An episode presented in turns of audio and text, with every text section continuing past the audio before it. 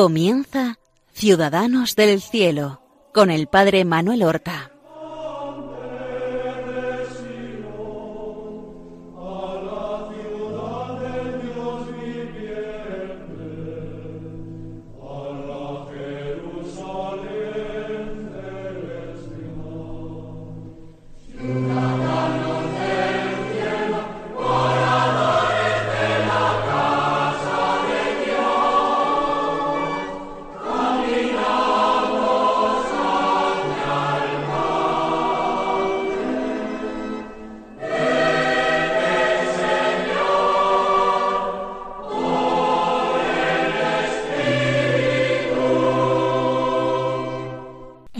Buenos días, queridos oyentes de Radio María.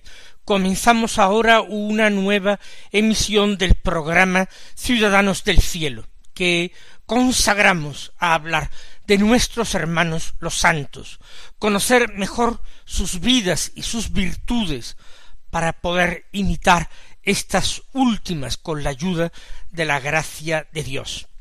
Y llevamos ya seis programas dedicados al Santo Padre Pío de Pietrelcina, un gran profeta de los tiempos modernos, un gran profeta del siglo XX, cuyo cincuentenario de su muerte celebramos en este año dos mil dieciocho. Concretamente será el próximo mes de septiembre cuando se cumplan cincuenta años de su santa muerte. Vamos pues a realizar el séptimo programa sobre este personaje sorprendente y admirable. Vamos a dejarnos impresionar por las maravillas que la gracia de Dios hace con los hombres. Y lo hace con unos hombres, pero para el bien de toda su iglesia. Este es claramente el caso del Padre Pío. Y lo dejamos en el programa de la semana pasada a las puertas de San Giovanni Rotondo. Después de estos periodos, esas estancias largas en su pueblo de Pietrelcina, que le hacían sufrir porque se rumoreaba que tendría que abandonar la orden de los capuchinos, que no se podía ser religioso viviendo uno en su casa con su madre y hermanos.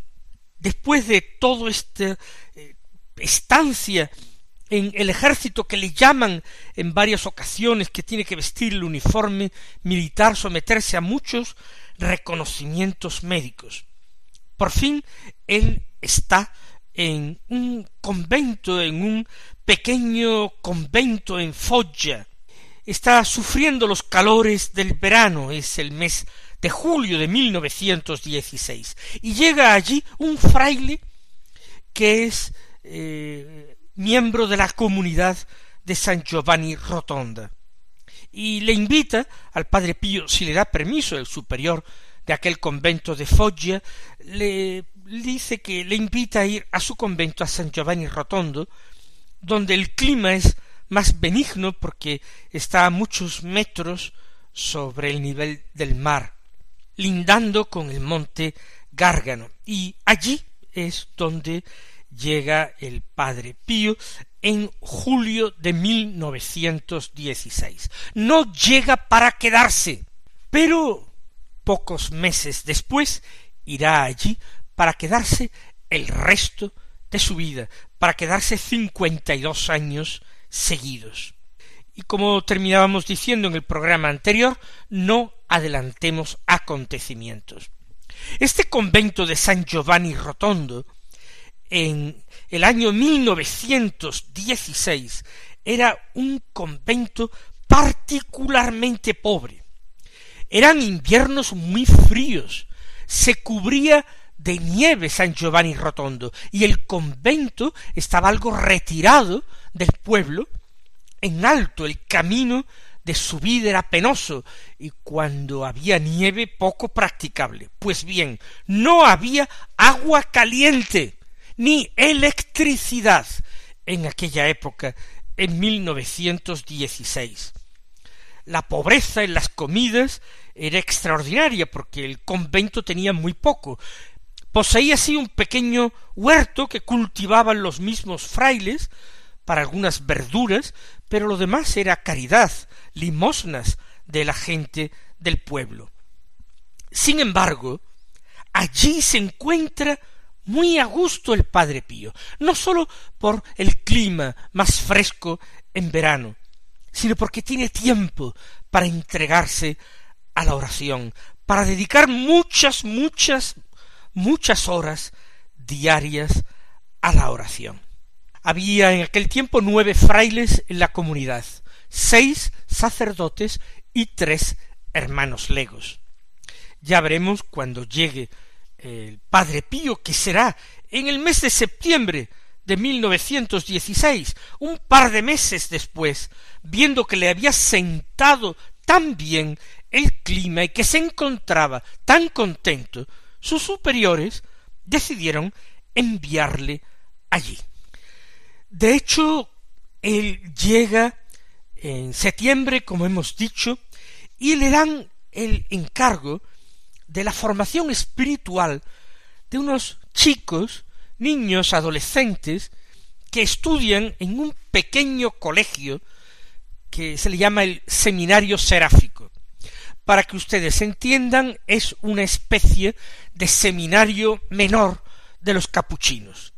Es decir, para que estudien allí que niños que luego podría ser que tuvieran vocación a, a ser frailes capuchinos y de esta manera se prepararían con unos estudios de grado medio al ingreso en el monasterio. Por supuesto, sólo un pequeño número de ellos terminaba entrando en el noviciado de los capuchinos. Pero él, al comienzo, se dedica, porque así se lo manda el superior, a la atención espiritual. De hecho, era un fraile joven, un fraile fervoroso, y que mejor que un fraile de estas características, juventud y fervor, para ocuparse de la gente joven, para atenderlos. Pero pronto se dan cuenta sus hermanos que es un fraile muy especial, que es una persona muy de Dios, es un hombre sencillo, con una bondad llena de dulzura, cariñoso, un poco torpe y desmañado en sus movimientos, en su caminar, llama la atención los pasos que da cuando va camino del altar para celebrar misa, una misa que celebra con muchísima devoción. Cierto que allí, en su convento, sigue teniendo ataques diabólicos. Pero eso no es lo que le preocupa cuando puede dedicar, como hemos dicho, muchas horas a la oración, cuatro, seis, ocho horas diarias a la oración. Sin embargo, a finales de este mismo año 1916, cuando él cree que ha encontrado finalmente su estabilidad, su paz y su gozo en la vida conventual a la que se sentía llamado, es como si un rayo cayera a sus pies. De nuevo, el ejército, en diciembre de 1916, le llama a filas. Considera que su periodo de convalecencia ha terminado y debe presentarse otra vez para un nuevo reconocimiento médico. Sin embargo, a fines de año de nuevo es licenciado otra vez porque eh, es incapaz para cumplir con sus obligaciones militares con graves afecciones pulmonares. Tiene la suerte, la posibilidad, regresando a San Giovanni Rotondo, de parar en el santuario de Pompeya. Es el gran santuario a la Virgen del Sur de Italia, dedicado a Nuestra Señora del Rosario y allí él se dirige para dar gracias a la Virgen por haberle ahorrado ese trago amargo de tener que incorporarse al ejército otra vez. Es enero de 1917 y en ese año 1917 él hará otro de sus grandes pequeños viajes, de los pocos viajes que hizo a lo largo de su vida. Y es que una hermana suya, Graciela, iba a ingresar en un convento de monjas en Roma, en las Brígidas. Y entonces se le permite ir allí a Roma a acompañar a su hermana en eh, su ingreso en el convento. Estuvo allí en Roma desde el 16 de mayo al 23 de mayo de 1917. Es decir, exactamente una semana y cumplimos precisamente estos días ciento un años del acontecimiento. No dijo a lo largo de su vida prácticamente nada de aquellos días en que con toda seguridad, como hacen todos los peregrinos, visitaría las grandes basílicas, o las catacumbas, u otros lugares de devoción. Lo cierto es que él no regresó jamás a Roma, lo mismo que tampoco regresó a otros lugares, ni a Pompeya, ni a ningún otro lugar. No estamos seguros si Roma le gustó mucho o más bien le escandalizó. De hecho, su silencio a lo largo de su vida fue bastante elocuente.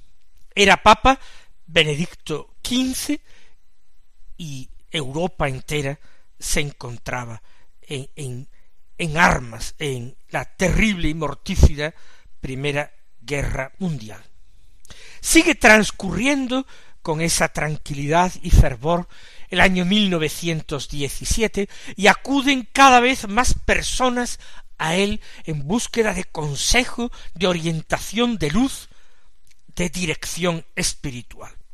Pero no se han acabado sus tribulaciones. En agosto de este año 1917, de nuevo, una llamada a ir al hospital de Nápoles para un nuevo reconocimiento médico por parte del ejército. Y el 4 de septiembre viene una gran bomba que estalla en su vida. Y es que el ejército lo declara apto para el servicio militar, para incorporarse al ejército y le obligan a incorporarse al ejército.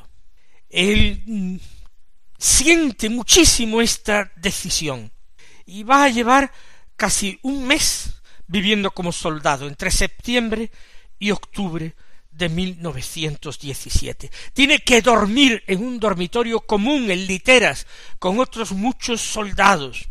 No puede celebrar misa en los días de este mes, cosa que él siente muchísimo. Viste uniforme militar, dejando el hábito religioso de capuchino. El uniforme le sienta fatal como habitualmente se dice, como a un santo dos pistolas, pues esto fue casi literalmente a él, aquel hombre santo vestido de militar, pero estaba tan delgado y tan consumido, y los uniformes eran tan fuera de talla, que parecía que tenía un aspecto casi cómodo, cómico, con su uniforme tan grande, le sobraba por todas partes su salud empeoró, quizás debido a esa terrible eh, depresión y tristeza que lo invadió. Él escribe en septiembre, apenas llevaba quince días en el cuartel, cuando escribe diciendo me encuentro totalmente deprimido y si Jesús no me sostiene, si no viene en mi ayuda, sucumbiré seguramente a la depresión me disgustaría soberanamente abandonar este mundo no desde el claustro, sino desde el cuartel. El solo hecho de pensarlo me hace estremecer y me sume en una tristeza mortal. Mi estómago se obstina siempre como principio en no recibir ningún alimento. Y a continuación mi alma está siempre bajo la tentación. Satanás querría ser vencedor a cualquier precio. Eh, es que él se siente tan mal que llega un momento en que cree morir. Y sin embargo, el 7 de octubre, día de la Virgen del Rosario, a quien él precisamente había acudido hacía un año a dar gracias en Pompeya, los médicos deciden de nuevo su ingreso en el hospital, el Hospital de la Trinidad de Nápoles, donde permanece un mes, octubre de 1917. En el mes de noviembre, él es dado de alta, pero se le permite ir a Pietrelcina, su pueblo. Allí tiene la alegría de encontrarse con su padre, que ha regresado de una estancia muy larga en América, esta vez no en Norteamérica, sino en Argentina, y ve y abraza a su padre después de tanto tiempo, y se recupera de nuevo algo en Pietrelcina, y ejerce su ministerio y celebra allí la misa. Este mes de octubre de 1917 es cuando tiene lugar la última de las apariciones de la Santísima Virgen en Fátima. Es el gran milagro solar. Y recuerden ustedes que su visita, su única visita a Roma fue del 16 al 23 de mayo, solamente tres días después de la aparición de la Virgen a los pastorcillos.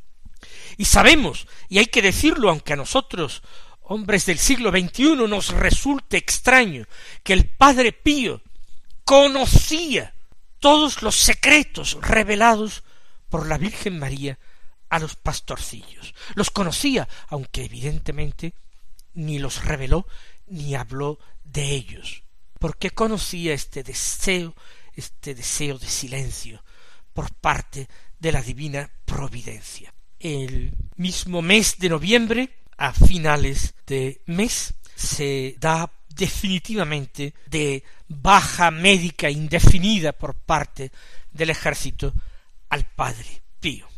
Y él podrá entonces volver de nuevo a San Giovanni Rotondo y ahora sí para quedarse sin necesidad de salir más veces.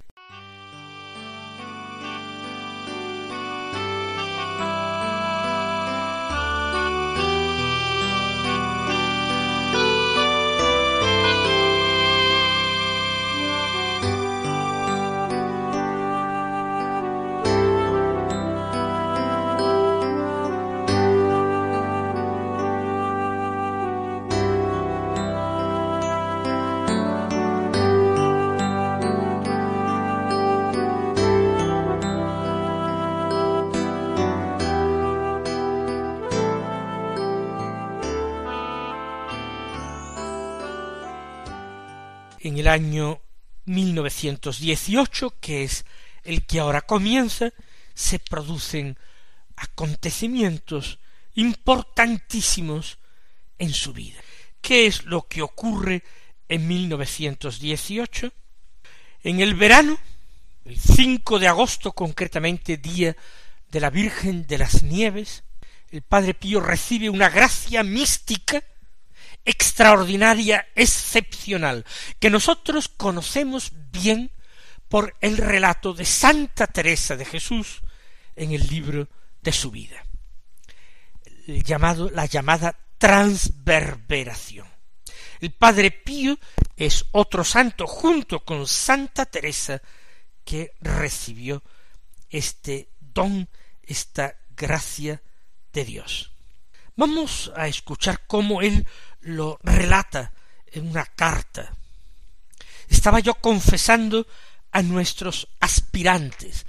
Se refiere a aquellos chicos del colegio seráfico, aquellos futuros aspirantes a frailes capuchinos. Estaba confesando a nuestros aspirantes en la tarde del día 5 de agosto, año 1918, cuando de repente me sentí dominado por un extremado terror al ver a un personaje celestial que se me presentaba ante la vista de mi inteligencia. Tenía en su mano un instrumento semejante a una larga lámina de hierro con una punta muy afilada y que parecía que de esa punta saliese fuego. Ver todo esto y observar cómo este personaje lanzaba este instrumento con gran violencia sobre mi alma fue todo una misma cosa. Lancé un gran suspiro, me sentí morir. Entonces dije al chico, que en aquellos momentos estaba confesando, que se retirase, porque me encontraba mal y no tenía fuerzas para continuar las confesiones. Este martirio duró sin interrupción hasta la mañana del día siete. Sin interrupción. Fíjense ustedes lo que dice. Porque es un gozo, pero también un dolor extraordinario, indescriptible. Santa Teresa habla de ello muy bien, y la descripción es muy parecida. Sentía, sigue diciendo el Padre Pío, que me arrancaban las vísceras y las arrastraban fuera tras el instrumento y que todo quedaba sometido a fuego y hierro. Desde ese día me encuentro herido de muerte. Esto ocurre, como hemos dicho, en el mes de agosto de 1918. Pero no será el único gran fenómeno místico, porque van a ocurrir en aquel verano acontecimientos tristes, hay epidemias en, tras la, la, guerra europea en que mueren muchas personas débiles, malnutridas, principalmente niños y personas mayores. Una hermana suya, no Graciela, que se había hecho monja, sino Felicitá, felicidad, murió, y a continuación uno de sus hijos, un sobrino del padre Pío. El mismo padre Pío tiene que guardar cama por la gripe algunos días. Pero llega el mes de septiembre. En agosto ha sido la transverberación. En septiembre va a venir la estigmatización, la plena y perfecta configuración del Padre Pío con Cristo para siempre. Y nosotros nos podemos preguntar por qué.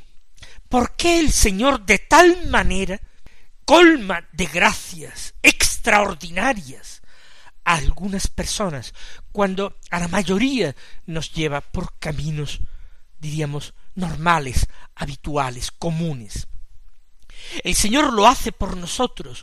No es que a nosotros simplemente nos quiera menos, ello sin prejuzgar su predilección por estos grandes santos que han pisado el mundo, pero eran hombres y mujeres de carne como nosotros. El Señor lo ha hecho por nosotros, para movernos a fe y a caridad, a deseo, no de imitar, en los fenómenos extraordinarios y místicos a los santos, sino imitarlos en el amor, en la entrega y en la perfecta imitación del crucificado. Mis queridos hermanos, del detalle de esta estigmatización, de su sentido profundo, hablaremos en el programa de la semana próxima. Hasta entonces, que el Señor os colme de bendiciones.